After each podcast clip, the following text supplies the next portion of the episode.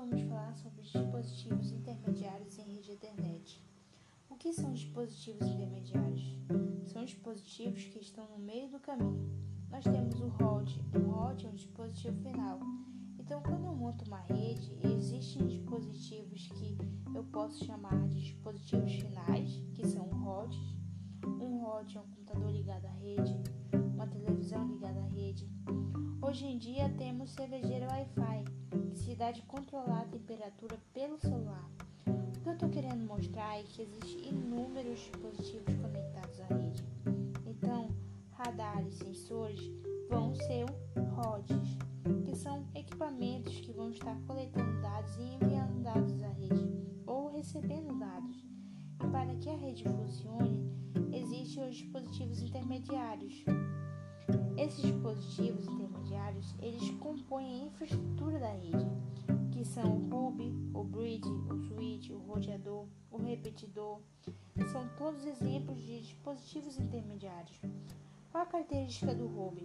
Fisicamente, eu vejo o hub, o switch, o roteador como equivalentes.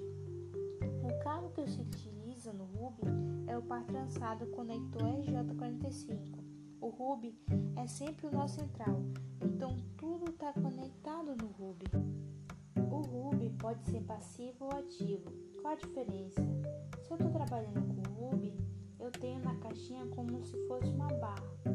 Quando a máquina a transmite, ela envia pulsos elétricos para a caixinha, que propaga em difusão essa informação para todas as máquinas.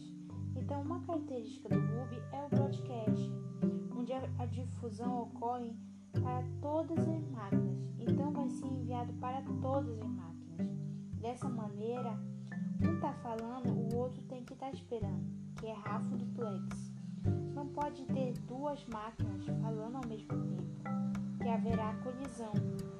Se é RAFO duplex, existe uma, um protocolo usado nas redes Ethernet para controlar o acesso na verdade, para detectar a colisão, é permitir o acesso múltiplo, que é o CMA-CD, que vai permitir o acesso de várias máquinas ao mesmo tempo, o acesso múltiplo. Só que cada um vai ter que transmitir em um momento, que é half duplex.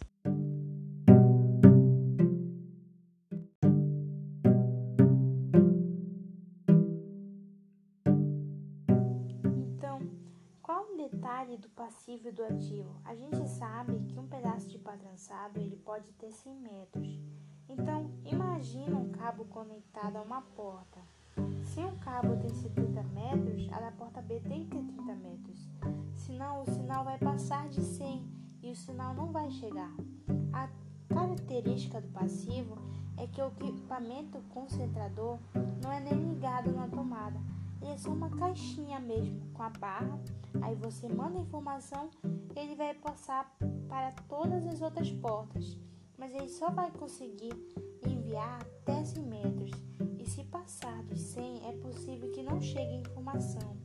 Agora, o ativo, ele liga na tomada e é alimentado pela energia.